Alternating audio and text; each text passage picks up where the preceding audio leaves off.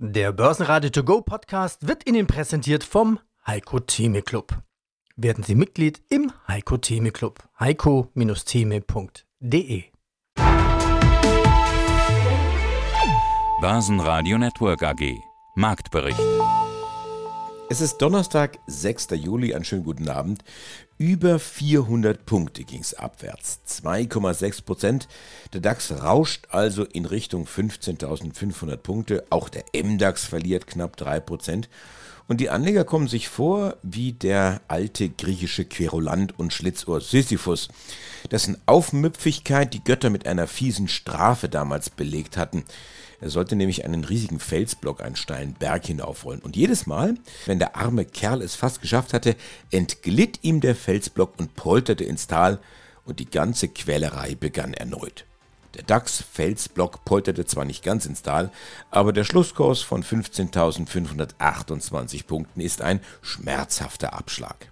Der US-Arbeitsmarkt ist nämlich überaus robust. Eine halbe Million neue Stellen haben ADP berechnet. Erwartet war die Hälfte. Das klingt eigentlich gut, ist sicherlich auch gut für die Wirtschaft, aber so die Sorge der Anleger, ein robuster Arbeitsmarkt gibt eben der US-Fed Spielraum für höhere Zinsen. Und darüber werden wir sprechen am Freitag im finanzpolitischen Talk Euro Finance Weekly mit Andreas Scholz. Schönen guten Morgen, mein Name ist Roman Kurewitsch, ich lebe in Fulda, habe einen Sohn und bin der Berater des Fonds Deutsche Aktiensystem. Dann schauen wir nach vorne. Sind wir die Ersten auf der Party und greifen nach dem, nicht nach den Krümeln vom Kuchen, sondern wirklich nach den fetten Stücken? Was passiert denn zum Beispiel im zweiten Halbjahr? Wie sieht denn eure Strategie momentan aus? Na ja gut, wir sind weiter fast voll investiert, ich glaube 86 Prozent. Gab jetzt noch keine Gründe auszusteigen. Ja, wie es weitergeht, wäre natürlich schön, wenn es weiter steigt. Aber wir kommen natürlich jetzt in diese berühmte Sommerphase. Also Juli könnte noch ganz gut ablaufen. Dann ist es ja meistens August, September, wo es dann die Einschläge gibt, also saisonal betrachtet. Und ob wir dann im Herbst tatsächlich weiter nach oben laufen, das müssen wir einfach abwarten. Das, ich weiß es ja auch nicht. Also wie gesagt, die Nachrichten müssten wirklich mal besser werden. Und ich glaube, dann hat die Börse auch eine Chance, noch ein bisschen weiter zu laufen. Aber wenn das jetzt, sagen wir mal, so in Moll bleibt, wie wir es jetzt die letzten Wochen gesehen haben, dann wird es natürlich schwierig, weil, wie gesagt, gerade die großen Märkte, USA und, und Nasdaq und so weiter, die sind natürlich nicht günstig. Ja. Und das, äh, wenn die dann, sagen wir mal, in Rückwärtsgang kommen, dann wird es natürlich auch, sieht man ja, für uns schwierig, sich dagegen zu stemmen. Da kann man, glaube ich, schon ganz froh sein, wenn der Markt dann nicht fällt oder mitfällt. Die größten Positionen, das sind so etwa drei Prozent. Also von daher, ihr habt sehr viele Positionen bei euch im Fonds. Wie sieht es denn da aus? Habt ihr kürzlich was umgestellt? Habt ihr was reingenommen? Habt ihr was rausgeschmissen? Ja, leider rausgeschmissen haben wir die Siemens Energy. Da hat es uns jetzt auch mal erwischt. Bisher sind wir da sehr gut durchgesegelt bei den Gewinnwarnungen. Da waren wir eigentlich nicht dabei. Und Neuaufnahmen sind ein bisschen knapp. Also das ist momentan, sagen wir mal, nicht so einfach, neue Titel aufzunehmen, weil so richtig Vollgas sehen wir da halt nicht. Das sehen wir zum Beispiel bei uns. Wir machen ja auch antizyklische Risikoanpassungen. Das heißt, wenn ein Wert den Bereich von 3,45 Prozent erreicht, dann verkaufen wir ein Prozent, damit es wieder auf die Ursprungsgewichtung von 2,45 zurückkommt. Und ja, da hatten wir jetzt lange nichts. Ja, gestern war mal was dabei, Vitesco, die sind auch gut gelaufen. Aber sonst, ja, kann man da nicht sehen. Und das zeigt eigentlich, wie schwierig der Markt ist. Also auch wenn der DAX im Index steigt, ist es doch sehr gespaltenes Bild. Also wenn man sich Siemens anschaut, die wirklich gut durchgestartet ist, ich glaube, die war knapp 170 und jetzt wurde sie komplett zurückgedrängt und ist unter den Ausbruch gefallen bei 150. Also das ist schon, wie gesagt, ein Zeichen, dass es nicht so wirklich rund läuft und dass es eigentlich auch nicht so wirklich positiv ist. Also zum jetzigen Zeitpunkt. Das kann sich natürlich alles wieder ändern, aber ich würde sagen, die Anleger sind doch sehr, sehr vorsichtig und nehmen auch Gewinne scheinbar auch schneller mit. Und genauso geschehen am Donnerstag. China will es dem Ausland offenbar schwerer machen, Gallium und Germanium zu kaufen. Kennt eigentlich kein Mensch, nur die Spezialisten, offenbar aber wichtige Elemente für die Chipproduktion also ein nächster Nadelstich im dauernden Handelskonflikt China-USA. Markus Mühleisen, ich bin der Vorsitzende des Vorstandes der Agrana AG. Und aus dem Studio des Börsenradio begrüßt Sie Andi Groß heute Morgen. Herr Mühleisen, bei Agrana muss man immer ganz genau auf den Terminkalender schauen. Das Geschäftsjahr beginnt ja immer am 1. März. Also wir gucken uns heute die Zahlen an zum ersten Quartal. Ganz kurz nochmal zur Erinnerung, das abgelaufene Geschäftsjahr, das war sehr gut. Steigerung im operativen Ergebnis etwa 50 Prozent, 80 Millionen, den Umsatz auch deutlich gesteigert auf 3,6 Milliarden etwa. Und wenn ich das richtig verstanden habe, soll es in diesem Tempo ja auch so weitergehen, also nochmal deutliche EBIT-Verbesserung, nochmal deutliches Umsatz plus, so der Plan für dieses Geschäftsjahr. Wie gesagt, erstes Quartal in den Büchern, funktioniert der Plan, ist er aufgegangen. Wir sind gut ins Jahr gestartet. Wir konnten im ersten Quartal einen Umsatzzuwachs von 9 Prozent erzielen. Das Ergebnis aus der betrieblichen Tätigkeit EBIT hat sich um 23 Prozent erhöht. Vor Abschreibungen war das Ergebnis sogar plus 26 Prozent. Für uns geht der Plan somit soweit auf. Insbesondere sind wir sehr zufrieden mit unserer Performance im Fruchtsegment. Das konnte 11 Prozent äh, Umsatz zulegen und äh, EBIT um 23 Prozent steigern. Hier können wir jetzt die Ergebnisse sehen von einer ganzen Reihe von Maßnahmen, die wir auch schon im letzten Jahr eingeleitet haben.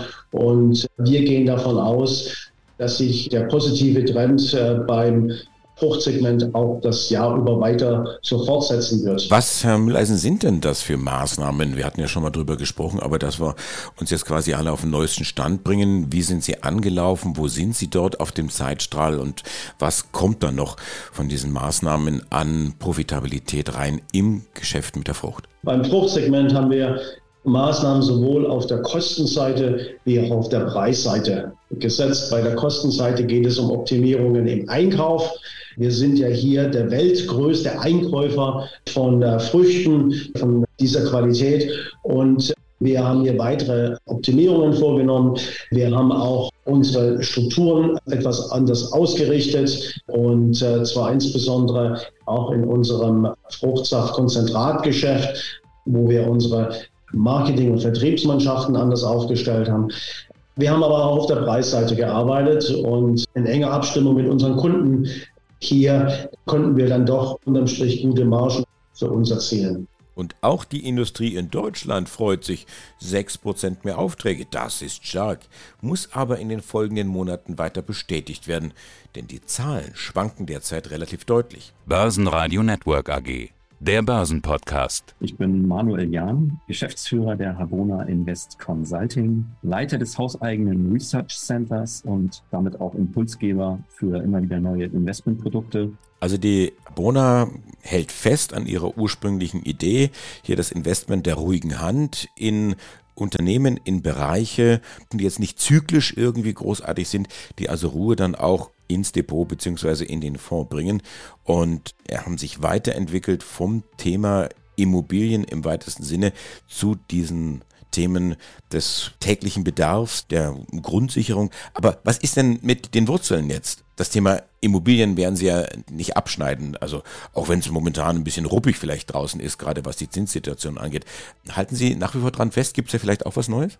Definitiv die Immobilienklasse, die wir uns damals mehr oder weniger im Trubel der Nachfinanzkrise ausgesucht hatten, hat sich jetzt als sehr performant und als wenig zyklisch herausgestellt. Das hat sie auch bewiesen, insbesondere im Vergleich zu den Aktienmärkten und auch natürlich dann im Shutdown der Corona-Krise, dass Grundbedürfnisse immer nachgefragt werden und dass diese Grundbedürfnisse immer in Lebensmittelimmobilien, ganz vorrangig in Lebensimmobilien gedeckt werden. Und dass diese Lebensmittelhandelsimmobilien vor allem auch als systemrelevant anerkannt worden sind von der Gesellschaft, von der Politik und damit dann eine, eine sehr hohe Sicherheit besteht, dass wir dort auch keine Friktion kriegen, wie man sie in anderen Immobiliensektoren doch hier und da spürt. Denken wir mal an den Einzelhandel, an den High Street Einzelhandel, an Immobilien, wo bekannte Mieter des Modeeinzelhandels Probleme haben mit der Veränderung des Konsumverhaltens. Dort leiden natürlich auch die Immobilien entsprechend, weil die Mieten in der Weise nicht mehr so verlässlich kommen, wie sie vielleicht geplant waren. Die Bewerter sind dazu angehalten, die Werte dieser Immobilien auch zu überprüfen. Bei gesteigertem Zinsniveau besteht nun auch der, der Druck, die Liegenschaftszinsen Zinsen entsprechend zu erhöhen, was genau für Immobilien, die keine stabilen Mieten haben, die Mieten nie anpassen können mit der Inflation, natürlich zu Wertverlusten führt. Die Lebensmittelhandelsimmobilie, aber auch Kindergärten mit stabilen Cashflows, mit zum Teil auch voll indexierten Mietverträgen,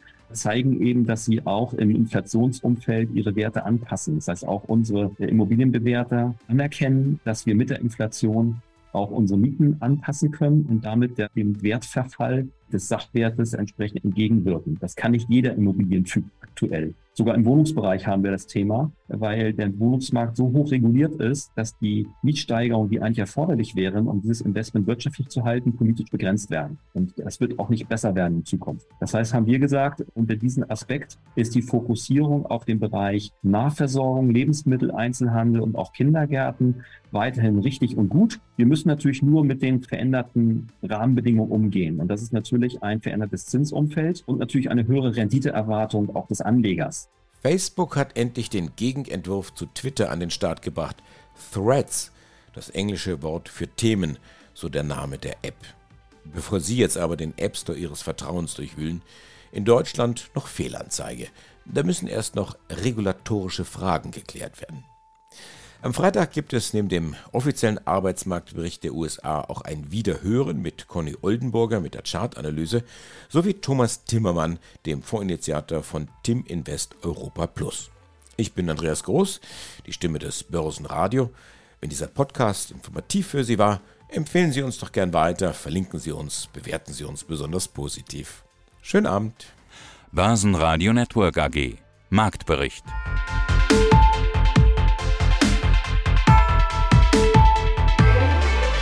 Das Börsenradio Nummer 1. Börsenradio Network AG.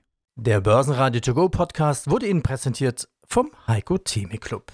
Werden Sie Mitglied im Heiko Theme Club. heiko-theme.de